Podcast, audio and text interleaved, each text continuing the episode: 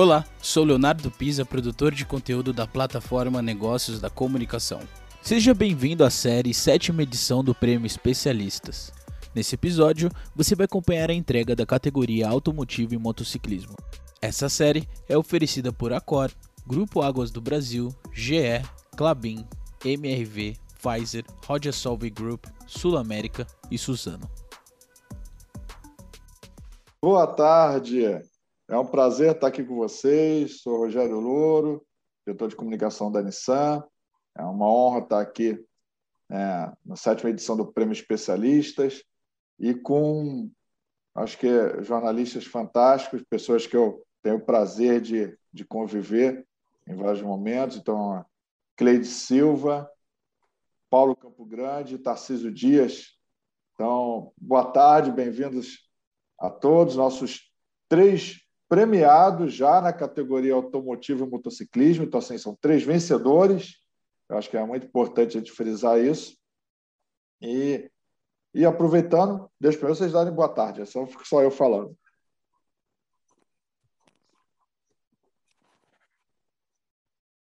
Boa tarde a todos. Boa tarde, boa tarde. Olá, boa tarde a todos. Gente, é um prazer ter vocês aqui. É, é uma honra ter três pessoas com tanto tempo de, de jovens, mas com tanto tempo de, de setor automotivo, com grande conhecimento. É, então, queria para a gente também, acho que enriquecer um pouquinho mais esse, esse debate e dar um pouco, demonstrar um pouquinho do conhecimento de vocês também. Eu acho que é fazer uma pergunta antes da gente anunciar o, o destaque da categoria. Né? Paulo, Cleide, Tarcísio, é, como vocês avaliam o futuro do setor automobilístico no Brasil? Quer dizer, eu acho que vocês fazem muito essa pergunta também para os executivos, né, para, para as montadoras, para as autopeças, e um pouquinho da visão de vocês. Como é o futuro do setor automobilístico no Brasil? O que, vocês acham que vão estar mais na pauta de vocês nos próximos anos. Começo com a Cleide. É, Cleide, o que você acha?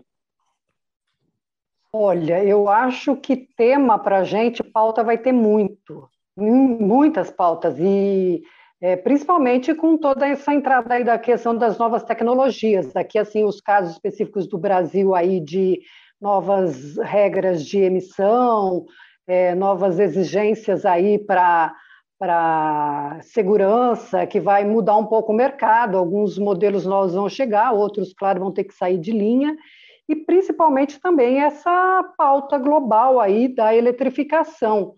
O Brasil discute muito né, como é que vai ser essa eletrificação aqui no Brasil. Eles acham, uma, uma parcela dos fabricantes acha que não tem que ser necessariamente é, uma eletrificação já assim de uma vez, como está acontecendo lá na Europa, mas que vai ser mais devagar, até por questão, enfim, de custos, de, de tecnologias, então que pode ter aí uma ponte, inclusive com o que a gente já tem aqui no Brasil, biocombustível, etanol, há muitos estudos em relação a isso. É, então vai ser assim para a gente, ainda vai ter muita coisa a se falar nesse assunto. Agora, é, eu não sei se todas as montadoras vão, vão sobreviver até lá. A gente espera que sim, mas aí uma interrogação em relação a isso. Ah, certo, obrigado, Cleide. Paulo, estou seguindo a ordem alfabética aqui, então peço Paulo. Ah. Eu agradeço você ter começado pela Cleide, porque é uma pergunta tão tão complexa, né? Como como tudo assim na vida, mas a, a indústria sempre que eu penso sobre, sobre a indústria automotiva, eu acho que é sempre muito complexo. Você tem sempre vários lados é, da de uma questão, né? E, mas em relação, especificamente falando do Brasil, eu acho que a gente sempre andou ali a reboque do, do pelo fato de não ter uma indústria nascente aqui, né, nativa, de ser sempre representantes de marcas estrangeiras, né? A gente sempre andou a reboque, sempre a evolução aqui sempre chegou algum tempo depois é, dos, dos mercados é, centrais, né? e dos mercados é, principais aí. Então eu vejo isso como um problema nesse momento, né? Porque toda essa questão dessa transformação da mobilidade, da questão ambiental, isso é, é uma questão global, né? Então não adianta você limpar o próprio a própria emissão regionalmente, seja na Europa, seja nos Estados Unidos, é, e deixar o terceiro mundo sujo ainda, né? Porque o ar é universal, é, vai para todo mundo, né? Todo mundo respira o mesmo ar. E então eu até fiz um editorial na edição de novembro que fala um pouco disso, que eu tô a gente como jornalista, você não tem você não tem muito como ser proativo a não ser observar os movimentos, né, das dos diferentes atores, tal. E eu até falo disso, que eu quero saber como que que os atores ali vão vão se manifestar, vão se movimentar nesse contexto. E mas quando a gente vê, por exemplo, a, a gente faz um paralelo com, a, com o Covid, né? que cada um quis vacinar seu, sua própria população e deixou cada um tocar sua vida com ou sem recursos e que hoje a gente vê que que quem não é vacinado vira uma, um berço de, de, de mutações aí, a gente vê que a, a, indústria, a humanidade precisa aprender muito, né, a, a olhar todo mundo como, como uma coisa só, um organismo só. O planeta é um organismo único. Né? Então, é, eu, eu, vejo com, com uma certa desconfiança, e, mas enfim, quero ser otimista, quero ser. Um dia acho que a gente vai acordar e o Brasil vai estar em sintonia aí com, com, com o mundo, né? Muito obrigado, Paulo. E você, Tarcísio? Bem, pessoal, boa tarde. É, eu vou alinhado com o que já falaram nossos colegas aqui, nossos amigos. Essa parte da eletrificação, com certeza, deve acontecer a nível Brasil também, mas, como sempre, o Brasil ele faz aquele diferencial de trazer o fator tecnológico de acordo com a região. Então, acredito muito no etanol como uma solução aí que vai trabalhar. E, em cima disso, a gente vai ter muitas situações de pautas até diferentes do que a gente vê no mercado global, por ter um mercado diferenciado. É a questão da aplicação no Brasil. Mas que a eletrificação é uma realidade, que ela já acontece, ela não vai acontecer, ela já acontece até mesmo aqui no Brasil. Algumas pessoas que ainda refutam, né, no aspecto de isso vai acontecer, não, já está acontecendo, só que eu acredito que a gente tem formas melhores aí até de utilizar esses recursos no aspecto do etanol que a gente vê aqui. Então, no aspecto de funcionamento, de tecnologias de pautas, com certeza vamos ter muito trabalho. Talvez o desafio maior seja a forma de como levar essa informação aos nossos internautas e leitores de modo geral. É, são todo mundo eletrificando, né? O mundo ainda muito em transformação. E até hoje, né, nós estamos aqui graças à tecnologia, né, a tecnologia permitindo, mesmo de cidades diferentes, cidades distantes, estamos, aqui falando com vocês. Eu acho que é importante também, aproveitando, destacar o lado social do Prêmio Especialistas e gostaria de lembrar que tem o QR Code aí na, na tela, né, da campanha Adote um Leito, ele um leito da Casa Hope.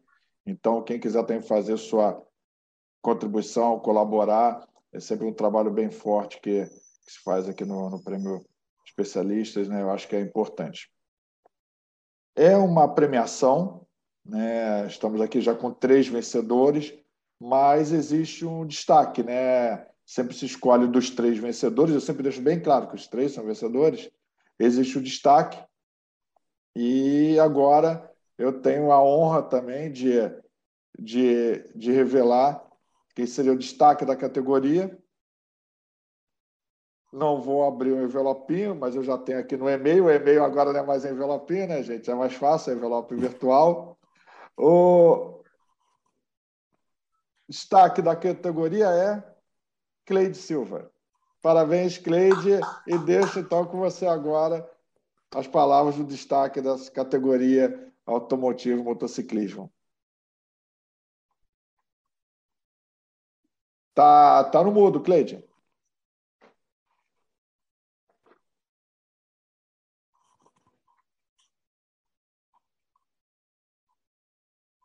Cleide, eu acho que agora você fechou a câmera e, e, o, e o áudio.